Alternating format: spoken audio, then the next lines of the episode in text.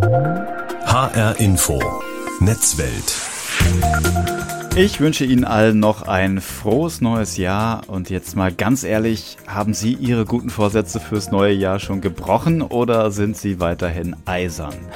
Ja, einer der guten Vorsätze fürs neue Jahr ist bei vielen Digital Detox, also das Smartphone und das Tablet mal eine Zeit lang weniger nutzen oder besser noch gar nicht. Auch in diesem Jahr liegt der digitale Verzicht mal wieder hoch im Trend bei den Menschen. Das zeigt auch eine aktuelle Befragung des Digitalverbands Bitkom.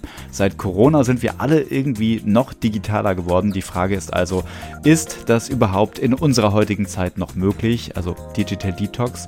Und ist es überhaupt hilfreich, eine Zeit lang auf Smartphone und Tablet zu verzichten? Diesen Fragen gehen wir heute nach. Mein Name ist Tobias Klein. Ich habe es bereits erwähnt, der Digitalverband Bitkom hat Daten einer aktuellen Untersuchung veröffentlicht und daraus geht hervor, dass bei vielen Menschen zum Jahreswechsel der digitale Verzicht auf der Agenda steht. Darüber gesprochen habe ich mit Bernhard Rohleder, Hauptgeschäftsführer beim Bitkom, und ich habe ihn gefragt, wie viele Nutzer das denn überhaupt machen wollen. Es sind viele, die abschalten wollen 2023. 41 Prozent haben auf eine repräsentative Umfrage von uns gesagt, dass sie das eine oder andere in diesem Jahr zumindest zeitweise ausschalten wollen, gilt also für einzelne Geräte oder gilt auch für bestimmte Anwendungen, also zum Beispiel für spezielle Streaming oder auch Messaging-Dienste. Worauf wollen die Menschen da genau verzichten? Also was genau streben die Nutzerinnen und Nutzer da an? Also es gibt ähm, Menschen, die sagen, ich ähm, lege mein Handy mal zur Seite, mein Smartphone für eine Woche oder auch für äh, zwei Wochen. Äh, fünf Prozent äh, sagen zum Beispiel, dass sie eine ganze Woche auch für ein bestimmtes Gerät oder eine Anwendung ähm, verzichten wollen. Ähm, 20 Prozent im Übrigen äh, wollen das gleich für mehrere äh, Wochen äh, tun. Zwei Prozent, also immerhin jede und jeder 50. sogar für einen Monat oder länger. Worum es genau geht, da können wir tatsächlich einmal äh, quer durch den, den Garten der digitalen Anwendungen gehen. Es geht natürlich um Geräte wie äh, insbesondere Smartphones, wo man sagt, ich äh, lege das Gerät zur Seite und nutze es nicht. Es geht aber auch um spezielle Anwendungen. Also gerade im Moment erleben wir, dass viele sagen, ich äh, klinge mich bei Twitter aus und äh, melde mich dort ab oder reduziere meine Nutzung dort äh, sehr stark. Es gibt ähm, viele, die sagen, ich will in dem Jahr eine gewisse Zeit nicht mehr online spielen, äh, sondern will mich dann nochmal auf andere äh, Inhalte und andere Medien äh, konzentrieren.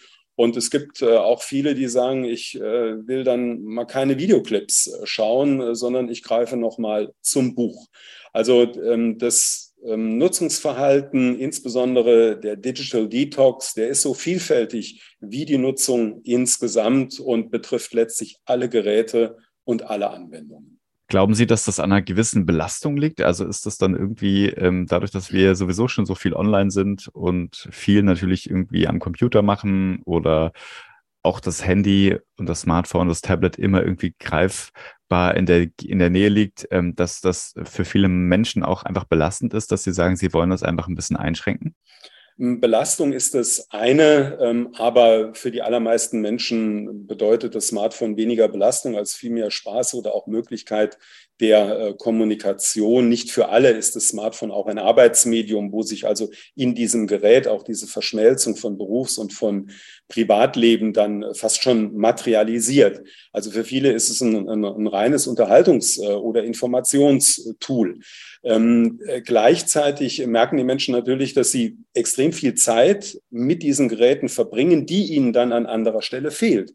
Also es ist auch in vielen Fällen eine ganz bewusste Entscheidung für ein anderes Medium oder für eine andere Tätigkeit, die auch darin bestehen kann, dass zum Beispiel äh, ein, äh, ein Paar sagt, an diesem einen Abend pro Woche bleiben die Geräte aus und wir gehen zusammen ins Kino, ins Theater oder wir gehen was essen. Also es geht hier insbesondere darum, dass nochmal Alternativen in den Mittelpunkt äh, gerückt werden und man die Dominanz, die diese Geräte und Anwendungen für viele Menschen im Leben mittlerweile erreicht haben, dass man die in gewisser Weise brechen will und auch andere schöne Dinge in der Zeit tut, in der man Verzicht auf Digitales übt. Dominanz ist da, glaube ich, ein sehr, sehr gutes Stichwort, dass äh, diese Geräte ja tatsächlich ganz oft unseren Alltag auch dominieren. Das äußert sich ja auch darin, dass die Geräte auch ziemlich oft äh, pro Tag eingeschaltet werden, ne? dass man da ziemlich oft den Bildschirm entsperrt. Das ist ja auch so immer ein Hinweis, wie viel man das eigentlich nutzt. Ja, also ähm, die Bildschirmentsperrung ist ein Hinweis. Es gibt aber viele Menschen, äh, die äh, haben den Bildschirm gar nicht gesperrt, äh, sondern da ist das äh, Gerät also tatsächlich permanent on. Und viele äh, haben auch im Hintergrund dann äh, zum Beispiel Videoclips laufen, Musikclips über die einschlägigen Plattformen. Also äh, diese Omnipräsenz, die erkennen die Menschen und, und das ist die gute Nachricht, sie reagieren auch darauf, weil sie ihr Leben einfach vielfältig gestalten wollen und damit auch dafür sorgen wollen, dass es eben nicht nur das Digitale ist, das einen in, im Grunde genommen einsaugt, sondern dass man bewusst mit diesen Geräten und mit diesen Inhalten und mit diesen Plattformen umgeht. Und das gilt nicht nur für Kinder, wo die Eltern dann Bildschirmzeiten einstellen oder bestimmte Nutzungen entsprechend begrenzen, sondern, und das ist Ergebnis dieser Umfrage, das gilt auch für Jugendliche und für Erwachsene, die sich dann selbst disziplinieren und Digital Detox machen zugunsten anderer Tätigkeiten. Ist es denn so, dass diese, dieser Wunsch tatsächlich relativ oft auch zum Jahresbeginn aufkommt? Also machen Sie diese Erfahrung in den Umfragen, dass das gerade wirklich dieser Vorsatz dann auch da ist, immer zum neuen Jahr? Oder gibt es diese Bewegungen, diese Trends dann auch unterm Jahr? Also ähm, wir sehen speziell zu Jahresbeginn, dass sich die Menschen nochmal bewusst machen, äh, rückblickend und aber dann auch ausblickend, äh, wie sie sich ihr Leben vorstellen, was sie sich äh, wünschen und was sie sich auch selbst abverlangen. Und dazu gehört Digital Detox. Und wenn wir dann das Jahr über solche Befragungen auch machen, dann stellen wir im Übrigen aber auch fest, dass es viele nicht schaffen. Dass sie sich also vorgenommen haben, zum Beispiel eine Woche auf ihr Smartphone äh, zu verzichten und feststellen, dass es ihnen tatsächlich nicht gelingt. Zum einen, weil sie sich damit von bestimmter Kommunikation abschneiden und zum zweiten aber auch, äh, weil sie das Gefühl haben, sie verpassen was, wenn sie das Gerät äh, nicht nutzen und dass sie dann entgegen ihrer Vorsätze doch nochmal zum Smartphone greifen. Inwieweit spielt denn da eigentlich äh, die Corona-Pandemie noch eine Rolle? Also ist das so, dass wir in der Corona-Pandemie ja erlebt haben, dass wir wahnsinnig viele Videokonferenzen abgehalten haben, dass das natürlich aus dem Boden geschossen ist und natürlich auch vieles erleichtert hat in der Zeit. Auch, ähm, ich sage jetzt mal, mit ähm, Freunden, Verwandten, Bekannten und so weiter in Kontakt zu bleiben. Aber ist das jetzt genau auch der Punkt, wo man sagt, okay, hm, jetzt reicht's auch mal langsam und möchte halt wirkliche Treffen haben und jetzt nicht unbedingt das über, über irgendwelche Plattformen abhandeln? Also wir müssen ja unterscheiden zwischen der beruflichen und der privaten Sphäre. In der beruflichen Sphäre kann man einem, äh, einer Videokonferenz nicht ausweichen. Ähm, sondern wenn die angesetzt wird und man ist gefordert, dann muss man daran teilnehmen. Im Privaten äh, ist es anders. Ähm, wir sehen im beruflichen Feld, dass die Videokonferenz, ähm, die physischen, die vor Ort treffen, auch große Konferenzen, also physische Konferenzen ersetzt. Im privaten Umfeld ist es eine Ergänzung. Also äh, in den allerseltensten Fällen stellen wir fest, dass ein privates Treffen durch eine Videokonferenz ersetzt wird sondern dass eher zusätzlich, also zum Beispiel die Enkel mit den Großeltern, äh, jetzt eine Möglichkeit gefunden haben, die viele erstmals während Corona aus der Not heraus für sich entdeckt haben, die sie jetzt nutzen, um sich eben nicht nur an Ostern zum Geburtstag und zu Weihnachten zu sehen, sondern um einfach auch mal zwischendurch miteinander zu reden und das nicht nur übers Telefon, sondern auch mit Bild.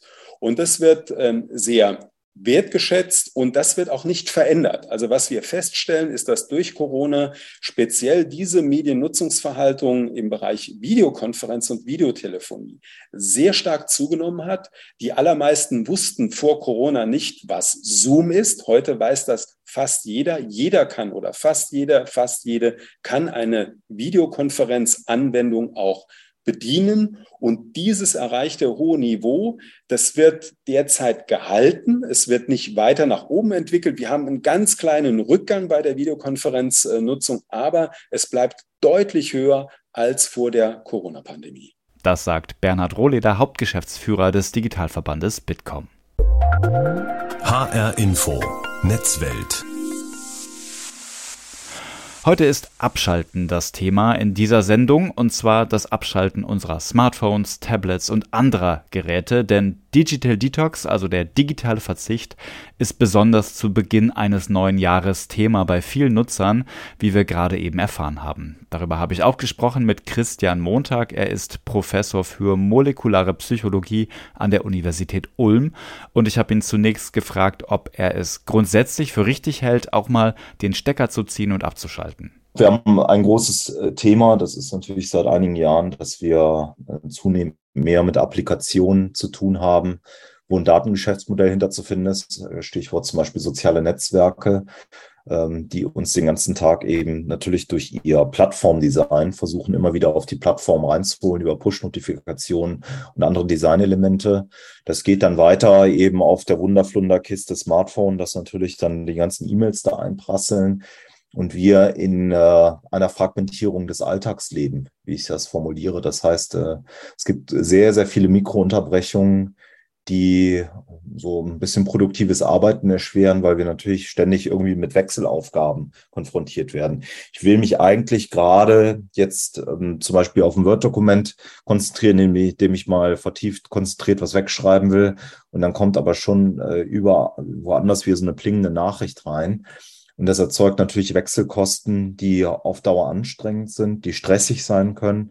Insofern glaube ich, dass es sowohl für produktives Arbeiten gut ist, mal abzuschalten, aber natürlich auch darüber hinaus Phasen zu haben, in denen wir eben möglichst wenig digital unterwegs sind, um mal wieder über den Alltag zu sinnieren und äh, darüber nachzudenken, was uns wichtig ist. Im Übrigen wissen wir auch durch einige interessante Forschung, dass den Gedanken nachhängen durchaus für manche Menschen ein Kreativitätsinkubator sein kann. Jetzt ist natürlich vornehmen die eine Sache, durchhalten ist dann die andere Sache. Was macht das Durchhalten denn so schwierig? Also viele nehmen sich das vor. Es gibt auch, ähm, wie wir im, am Anfang der Sendung gehört haben, eine aktuelle Bitkom-Umfrage, dass sich das wirklich ähm, viele Menschen vornehmen, ähm, einfach mal abzuschalten und das Handy mal wegzulegen. Aber was macht am Ende das Durchhalten dann so schwierig? Zunächst haben wir natürlich Verhalten, was über viele, viele Jahre sehr, sehr stark gelernt worden ist, äh, was automatisch häufig stattfindet. Ich vergleiche das immer so ein bisschen. Jeder kann sich vielleicht in die Fahrschule erinnern. Am Anfang war das mit dem Kuppeln und so gar nicht so leicht. Und irgendwann ist das in Fleisch und Blut übergegangen, sodass wir uns dann äh, gar nicht mehr, während wir Auto fahren, mit dem Kuppeln und mit der Hand äh, oder Fuß-Auge-Koordination äh, ähm, beschäftigen müssen.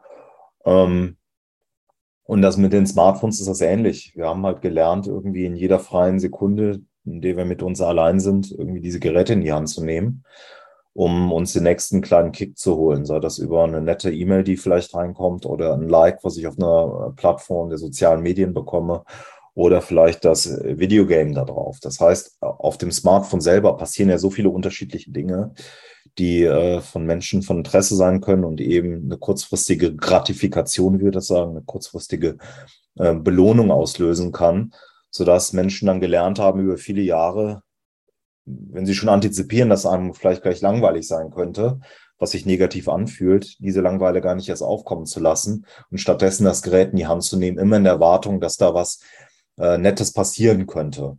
Und das über Jahre gesehen hat natürlich sich so eingeschleift, dass es unglaublich schwierig ist, dieses ähm, automatische Checken, automatisch das Gerät in die Hand zu nehmen, ähm, ja zu unterbrechen oder gar sein zu lassen. Also die ganz grundsätzliche Frage, auch mit Rückblick auf die Corona-Pandemie, geht das heutzutage überhaupt noch, sich da komplett rauszunehmen?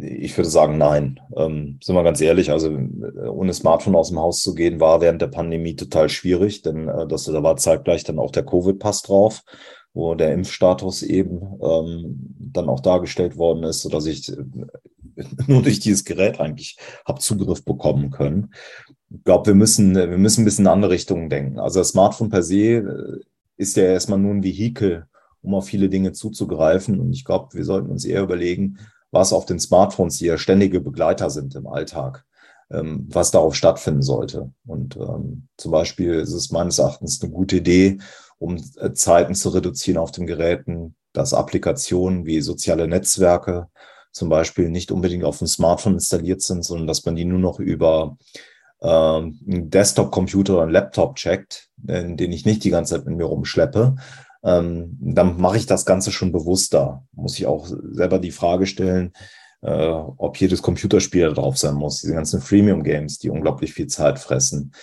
Für andere stellt sich die Frage, naja, E-Mails sind wichtig, aber reicht es nicht auch, die eben auf dem Desktop-Computer zu checken? Auf der anderen Seite gibt es, glaube ich, äh, lebensnotwendige, vielleicht auch Funktionen des Smartphones, auf die wir nicht verzichten wollen. Der Kartendienst, der hilfreich ist, um schneller von A nach B zu bringen, der Covid-Pass. Also ich glaube, wir müssen mehr in Richtung denken, Personalisierung, Anführungsstrichen, dahingehend, dass ich überlege, okay, auf welche Anwendungen kann ich denn ähm, mobil vielleicht verzichten, um eben den Griff zu dem Gerät auch unattraktiver zu machen. Also das heißt, dass man die ganzen Applikationen runterlöscht, die Belohnung versprechen, schnelle Belohnung und eher auf die Funktionalität blickt. Ja, Funktionalität ist sicherlich sinnvoll. Jetzt weiß ich aber auch natürlich eine E-Mail, die ist geschäftlich wichtig, aber die kann natürlich auch belohnend sein. Also man muss das, muss jeder für sich schon schauen, was da tragfähig ist. Ich meine, ich weiß nicht in den letzten Jahren, wie vielen Leuten äh, äh, auch so aus Medien, die immer wieder kamen und sagen, komm, ich mache jetzt mal einen Digital Detox und ich gehe jetzt mal komplett ohne das Gerät und den Alltag. Das bedarf ja mittlerweile einer Planung im Voraus, die äh, irgendwie so verrückt ist, damit man mal vier, fünf Tage überhaupt unter Smartphone funktionieren kann. Man muss seinen Geschäftskollegen sagen, hör mal zu, ich bin jetzt nicht erreichbar. Man muss äh, bestimmte Workarounds finden. Und das halte ich eben in einem modernen digitalen Zeitalter jetzt wirklich nicht für angebracht. Zumal äh, nochmal Digital Detox, ähm, wo ja manche Leute sagen, ich verzichte jetzt mal ganz, vielleicht ähm, so kurzfristig eine gewisse ja, so Awareness bringt, dass ich merke, okay, wie, wie stark das Gerät mit seinen zahlreichen Applikationen jetzt Einzug in unseren Alltag gehalten hat. Aber ähm, vieles wird eben deutlich schwieriger, indem wir die Geräte nicht dabei haben. So dass nochmal, ich glaube, dieser Punkt, den Sie jetzt auch gebracht haben, Funktionalität, man sich eher überlegen sollte, was brauche ich im Alltag gut zu funktionieren und welche Applikationen sind vielleicht nice to have oder auch vielleicht auch sinnvoll, dass man darauf unterwegs ist, aber brauche ich nicht eben im Sinne einer ständigen Verfügbarkeit auf dem Gerät. Und ich glaube, das ist vielleicht schon der erste Schlüssel dahingehend eben weniger Zeit auf den Geräten zu verbringen. Ich kann mir gut vorstellen, dass das äh, wahrscheinlich auch für viele Nutzerinnen und Nutzer ein Problem darstellt oder darstellen kann, dass man so die Angst hat, etwas zu verpassen, oder? Dass ähm, man deshalb auch äh, viele Apps auf dem Handy hat, soziale Netzwerke und so weiter, ähm, Chat, Messenger-Dienste und, und, und, dass man da, mh, hm, dass es da eine Angst gibt, äh, Dinge zu verpassen und nicht mit äh, dazu zu gehören. Ist das richtig? Ja, wir, wir reden ja hier im Fachjargon von diesem Fear of Missing Out oder FOMO kurz gesagt, was so ein bisschen genau das beschreibt, dass Menschen eben befürchten, dass andere eine gute Zeit haben. Ich bin nicht dabei, ich kriege es nicht mit oder es passiert irgendwas online im sozialen Netzwerk und alle reden drüber und ich weiß überhaupt nicht, was da stattgefunden hat. Und vielleicht haben sie ja sogar über mich gesprochen. Und ähm, das, sind, das ist ja tatsächlich ein psychologischer Prozess, der auch eben bewusst von der Tech-Industrie ausgenutzt wird, um Menschen auf die Plattform draufzubringen. Also denken wir mal an Designelemente, die mit zeitlicher Verknappung arbeiten. Snapchat hat das zum Beispiel gemacht oder jetzt aktuell die Instagram Story, wo man genau weiß, bestimmte Inhalte sind eine gewisse Zeit verfügbar, dann sind sie weg. Es erzeugt Druck bei den Nutzenden, dann vielleicht doch mal vorbeizuschauen und wird dann vielleicht noch dann über eine Push-Notifikation informiert, dass der etwas jetzt da ist, aber eben nur eine gewisse Zeit. Ja, und das führt dann dazu, dass man denkt, so, oh Gott, wenn ich mir das jetzt nicht angucke, dann kann ich gar nicht mitreden und ah, ist vielleicht eine wichtige Information. Und dann wird genau dieses unangenehme FOMO-Gefühl, was aufkommt, ja genutzt, äh, um die Leute auf die Plattform zu bringen. Denn um es zu reduzieren, checke ich dann ja mal ganz kurz, was dort passiert ist. Sodass wir schon festhalten müssen, dass diese Fear of Missing Out ein Prozess ist, der hier eine große Rolle spielt, eben das Ganze zu befeuern. Aber äh, auch wenn dieser FOMO-Prozess natürlich schon im Vor-Internet-Zeitalter existent war, äh, muss man sagen, hat die Tech-Industrie das für sich natürlich entdeckt, um eben auch Verhalten zu lenken durch äh, Systemelemente, die Leute dann eben zum Beispiel durch sozialen Druck versuchen, wieder auf die Plattform draufzubringen. Also ich höre da schon so ein bisschen raus, dass es natürlich immer auch oftmals dann die sozialen Netzwerke sind, die möglicherweise das Problem sind. Ja, und dazu zählen ja übrigens auch jetzt nicht nur irgendwie Plattformen wie Instagram oder TikTok, sondern natürlich auch Messenger-Applikationen wie WhatsApp. Ähm, und auch da muss man sagen, Systemdesign lenkt Verhalten. Ich habe ein ganzes Buch darüber geschrieben, Du gehörst uns, wo ich diese ganzen Designelemente im Detail ähm, mal vorstelle. Und wenn wir uns äh, so eine Plattform wie WhatsApp anschauen oder man sieht eigentlich erfolgreiche Designelemente dann auch sehr, sehr schnell auf anderen Plattformen, dann kennt jeder ja diese Lesebestätigung. Ne? Also dass mit diesem Doppelhaken arbeitet. Man weiß genau, der andere hat es gelesen. Naja, warum kriege ich noch keine Antwort? Was ist denn da los? Und ähm, da ist immer die Logik dahinter, naja, durch Systemdesign eben Menschen wieder auf die Plattform zurückzubringen, dass sie vielleicht schneller antworten, mehr produzieren. Und das ist natürlich immer mit dem Ziel, den digitalen Fußabdruck groß zu machen. Dann kann man daraus natürlich direkt die nächste Intervention ableiten.